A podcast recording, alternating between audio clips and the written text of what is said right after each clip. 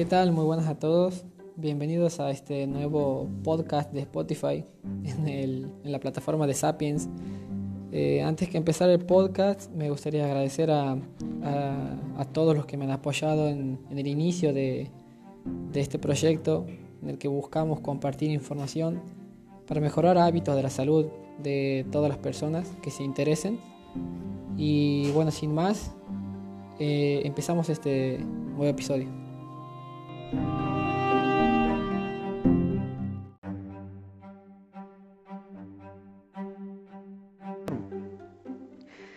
Si bien el título menciona este, el tema de grasas, es un tema que engloba millones de perspectivas. Son, es muy fácil de entenderlas, solamente es cuestión de hacer un poco de lógica. Lo único difícil del mundo de las grasas es, es tener que dejar de lado o hacer vista ciega a todos los mitos, este, todas las malas recomendaciones que hay sobre ellas. Hasta hace poco se ha estado viendo cómo se denigran las grasas como componente alimenticio malo, este, cómo eh, tratan de excluirla de la dieta e incluso yo que estoy estudiando actualmente nutrición, este, sigo viendo en, muchas de mis materias cómo se las denigra las grasas. Eh, pero bueno, este punto de vista no va en contra a todo, a todo lo que se plantea en las universidades o en, todo. Es un punto de vista que lo he aprendido este, con, leyendo unos libros de doctores como el doctor Perlmutter este, que ha presentado libros muy importantes como El cerebro de pan o Alimenta tu cerebro. También el de Yoshinori Nagumo, que es un doctor que también presenta un, estilo de vida incorporando ayunos en tu vida y cómo las, grasas funcionan en, en, trabajo relacionado a lo que es el mundo de los ayunos. Es un mundo, la verdad, así como las grasas es un mundo, no comer también es otro. Y este, bueno, sin más me gustaría mencionar este, eh, qué representan las grasas para nosotros. ¿Qué representan hoy en día las grasas para, para nosotros y que han representado por millones y millones de años de evolución? Ojalá se esté escuchando bien el audio. Estoy con micrófono. Así que lo que representan las grasas para nosotros en, en, toda la, historia de la evolución del ser humano no se, representan más que como una de las mejores eh, evoluciones que hemos tenido. Este, también hemos tenido evoluciones muy importantes como el aumento de materia gris para ser seres más inteligentes, como lo somos hoy en día. Este, pero también la evolución del ser humano para poder eh, tener una reserva, una reserva de grasa ha sido muy importante en tiempos de escasez. ¿A qué se refiere esto? A que eh, por muchos años el Homo sapiens, que es un ser humano más primate, em, ha podido sobrevivir a eh, tiempos de escasez donde no existía, no existía justamente la fábrica, no existía la revolución industrial que te fabricaba el producto, te lo empaquetaba y lo podías ir a comprar y lo cambiabas por billetes, por monedas. Eh, este, este ser humano, este Homo sapiens, lo que tenía que hacer era justamente ir a cazar, tenía que recorrer grandes distancias para poder obtener alimento. Y este, eh, por muchos días había ocasiones en las que se topaba con días con mucho desplazamiento, mucho esfuerzo para poder llegar a un punto donde pueda encontrar alimento. Y se encontraba con escasez de alimentos, se encontraban pocos alimentos. Eh, Así que sumado al, hecho de que se movía mucho, de que entrenaba mucho, vamos a sumar el hecho de que a veces no encontraba el alimento. Este, ¿Por qué menciona esto? Porque eh, este ser humano, este, este Homo sapiens, ha podido sobrevivir a esos tiempos de escasez porque tenía la capacidad de almacenar energía de los pocos alimentos que consumía y los almacenaba en forma de grasa no los almacenaba en forma de hidratos de carbono ni de proteínas. Si bien nuestro cuerpo no tiene reservas de proteína, tiene pocas reservas de hidratos de carbono, tiene muchas reservas de grasa.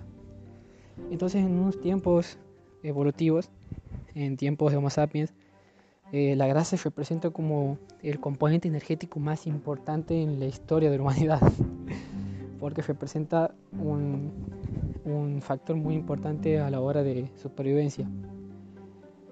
Y si lo comparamos hoy en día con, con qué función cumple actualmente las grasas, eh, no estarían cumpliendo las mismas funciones que cumplían hace muchos años, porque estamos en, en una etapa de la evolución del ser humano donde no existen problemas por carencia, no existen enfermedades por carencia en la mayoría de los territorios que están avanzando.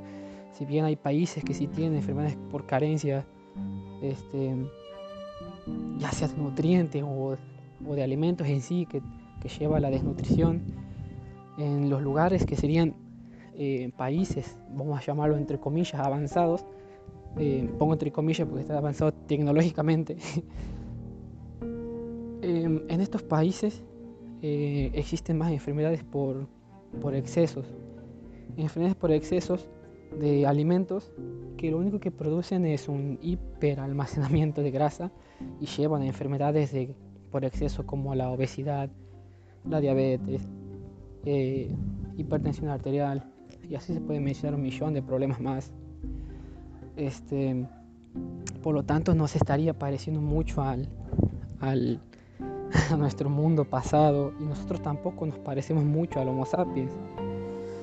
Si se animan a buscar eh, Homo sapiens en su buscador de Google, este, van a poder ver cómo se diferencia mucho de nosotros físicamente. Eh, un Homo sapiens es más parecido a un, a un culturista, como lo, lo, vemos hoy en día, los culturistas como seres seres como humanos muy musculosos que llevan mucho esfuerzo de entrenamiento, eh, que necesitan una ayudita de más para poder ganar masa muscular. Eh, bueno, este Homo sapiens lo obtenía de manera muy difícil también, pero de manera natural, muy sencilla y es sobreviviendo. Entonces tengamos en cuenta que eh, al haber excesos de alimentos en la actualidad, al haber este, enfermedades por, por excesos en la actualidad. Eh, prácticamente no nos estamos pareciendo nada a lo que era hace mucho tiempo el Homo sapiens y justamente la grasa no estaría cumpliendo, cumpliendo una función fundamental en la actualidad. Sin embargo, por otro lado, también me gusta mencionar es que en que hay personas que tienen más capacidad de almacenar grasas que otras. Y si bien tiene una explicación, también tenemos que entender que la lógica de esto es que unas personas son muy diferentes de otras, que ninguno nos parecemos, que a uno tiene un metabolismo diferente al otro, otro tiene pulmones más grandes, otro tiene un corazón más grande y así. Eh, una de las explicaciones de por qué, por qué pasa esto, por qué esta persona eh, almacena más grasa que el otro, o por qué, míralo, este otro está re flaco y come un montón y yo que no como nada, eh, sigo almacenando un montón de grasa y envidias al que está delgado. Bueno, justamente una respuesta a eso es que tu capacidad de almacenar más grasa es una capacidad muy buena de supervivencia que quizás en tiempos pasados a tus antepasados le sirvió de mucho. O sea que tienes una mejor capacidad de sobrevivir que esa persona que vive comiendo y no, y no, almacena mucha grasa.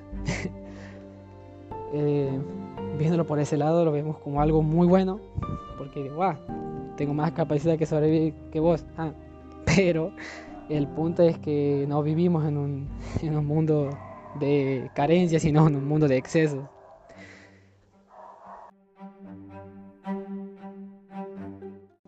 Ya habiendo dejado un significado de, de, qué son las grasas, qué representan las grasas en la vida del ser humano, eh, vuelvo a mencionar lo que he tocado al principio, que es que se le ve a las grasas como malas.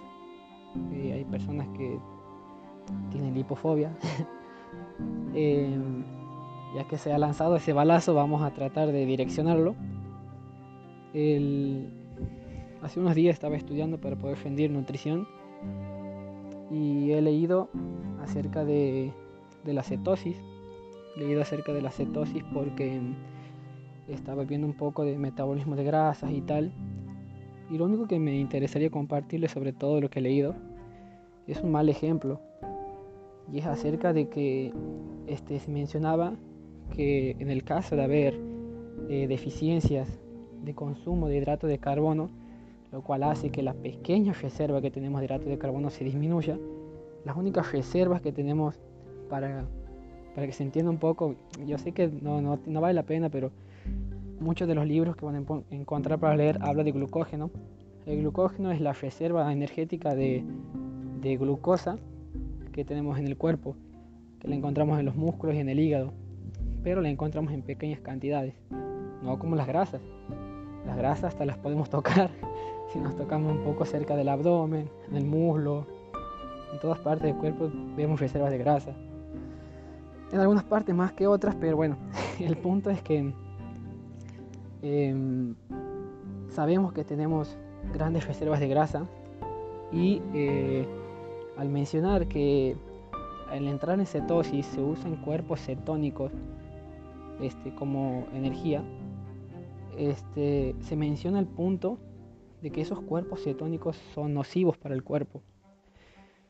Si bien eh, muchas dietas cetogénicas mencionan en, que es necesario entrar en, una etapa de cetosis para poder eh, utilizar las grasas como energía, es em, quiero, quiero hacer una comparación en cómo el ser humano eh, actualmente ve como nocivo usar las grasas para, para, cualquier actividad, para que en el caso de que entres en un estado de cetosis, es decir, que dejes de comer hidratos de carbono y empieces a comer solamente grasa, supongamos que de un día para otro hagas eso, eh, entres en un estado de cetosis ya sea porque haces esa dieta o porque haces ayuno, porque te dejas de, consumir alimentos.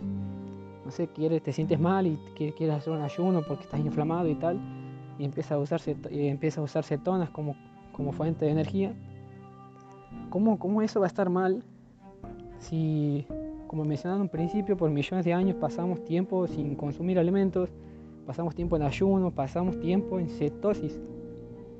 Y de hecho, gracias a eso, a esa capacidad que tenemos de metabolizar las grasas, que es una capacidad evolutiva, eh, ¿por qué actualmente se vería eso como algo malo? Si bien hemos evolucionado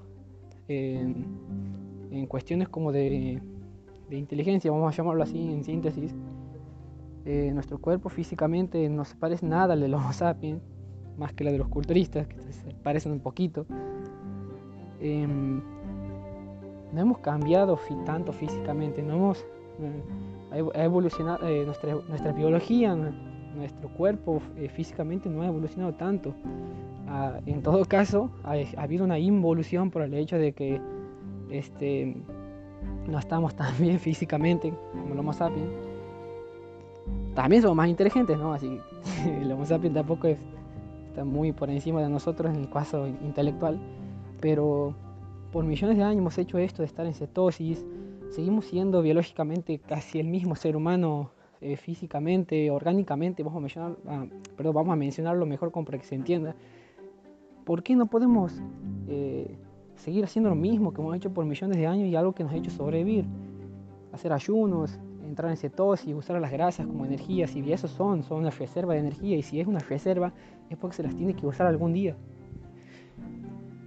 leer eso ha sido destructivo para mí porque antes de estudiar nutrición he leído muchísimos libros que respaldan esta afirmación y me duele en el alma que se siguen compartiendo, que se siguen enfatizando ese tipo de, argumentos eh, de una forma tan, tan fuerte, mencionar a las cetonas como cuerpos eh, cetónicos nocivos. Este, si bien este, hasta incluso eh, Marcos Vázquez, que es uno de mis mentores que más sigo de fitness revolucionario. Em, leo muchos de sus libros digitales que me lo pasa un amigo, un ex compañero del profesorado. Le agradezco mucho por eso.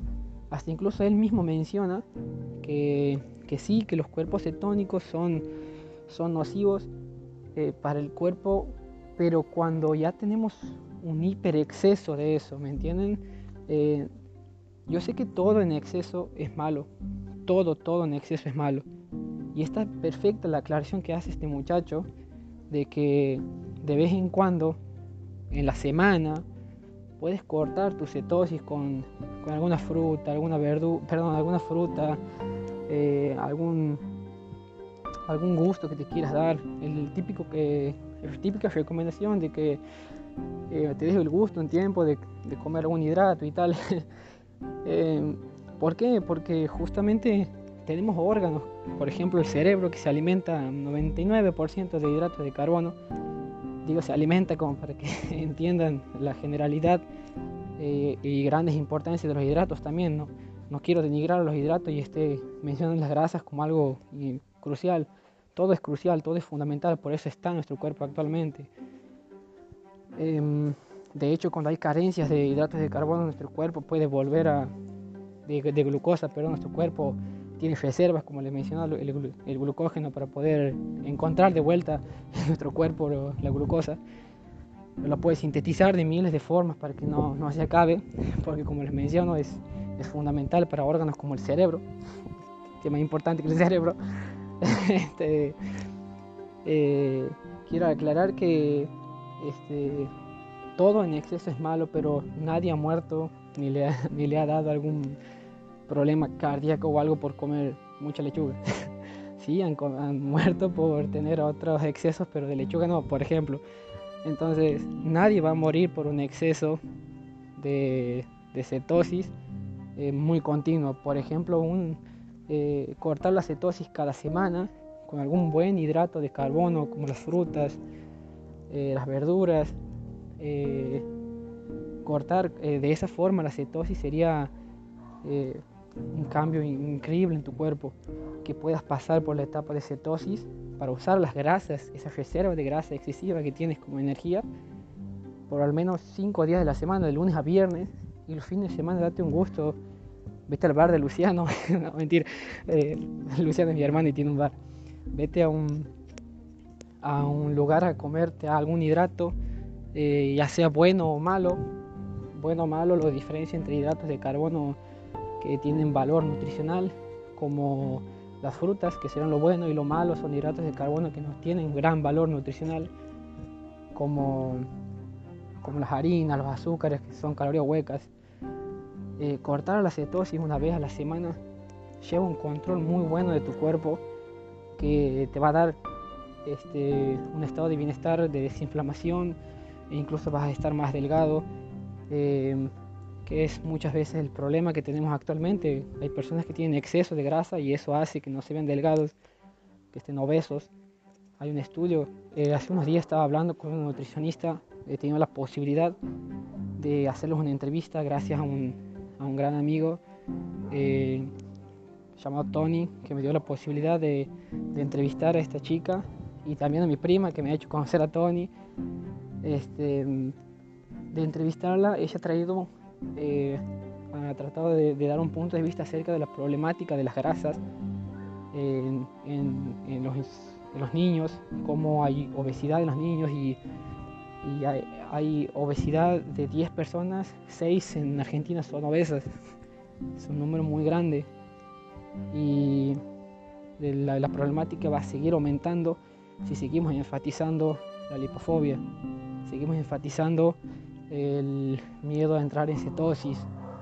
Si seguimos enfatizando que los hidratos de carbono en, en, exceso no, no, generan ningún problema porque la lógica es que, a ver, si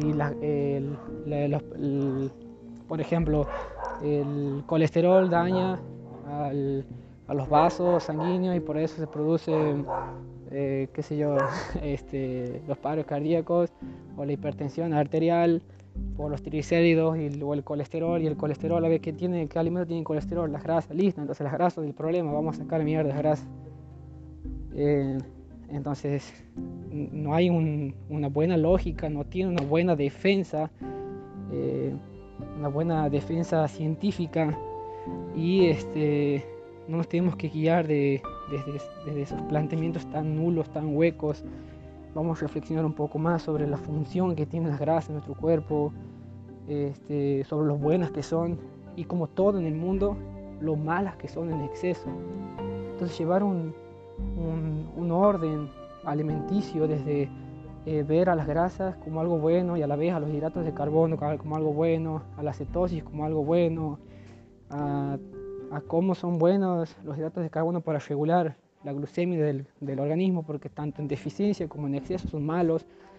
Eh, llevar, tratar de experimentar con tu cuerpo, dejar de ver eh, este, tantos planteamientos tan, tan malos, tantos planteamientos con, con, lógicas tan malas, sin valor científico, es, es, lo que nos va a hacer bien. Nos va a hacer bien dejar de ver esos planteamientos, hacer un poco más de lógica, pensar un poco más acerca de la función de las grasas y, y la salud y bienestar van a llegar de a poco. Va a llegar de a poco porque te vas a empezar a ver bien, te vas a empezar a sentir bien. La salud, he visto un hermoso ejemplo de la salud y la salud lo mencionan como una flor.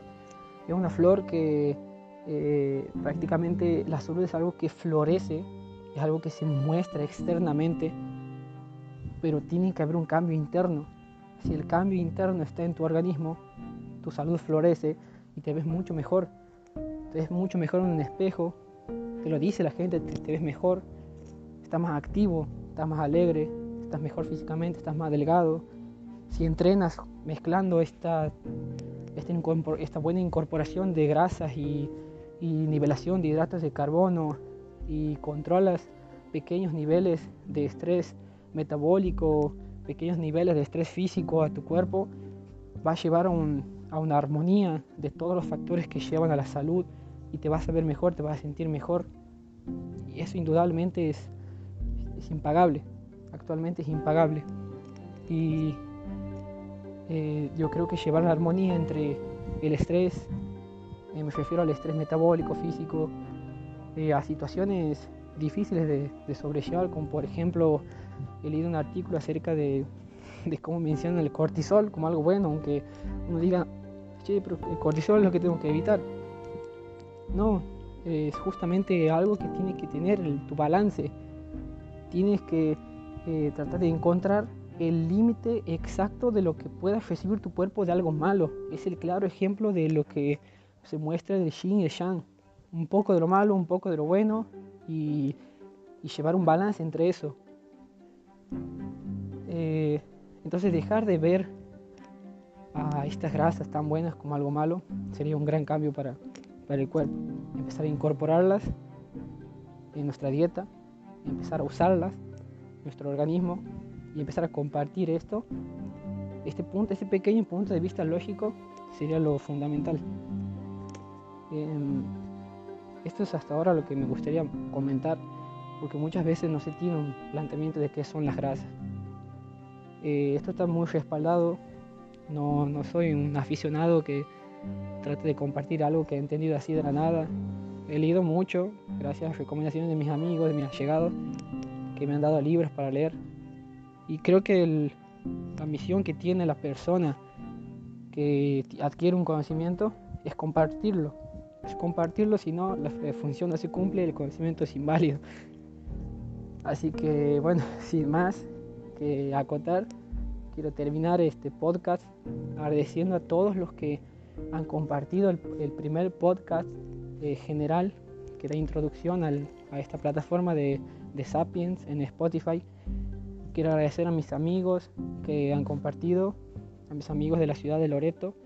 Yo actualmente estoy en Santiago, pero eh, soy, soy muy nueva aquí, no conozco a nadie, pero siempre vengo acompañado de, de mis amigos de Loreto, amigos, amigas, ex alumnos que me acompañan tanto y me apoyan en esto que, que me encanta a mí, que es la salud. Espero que les sirva mucho, les mando un abrazo a todos y que estén bien.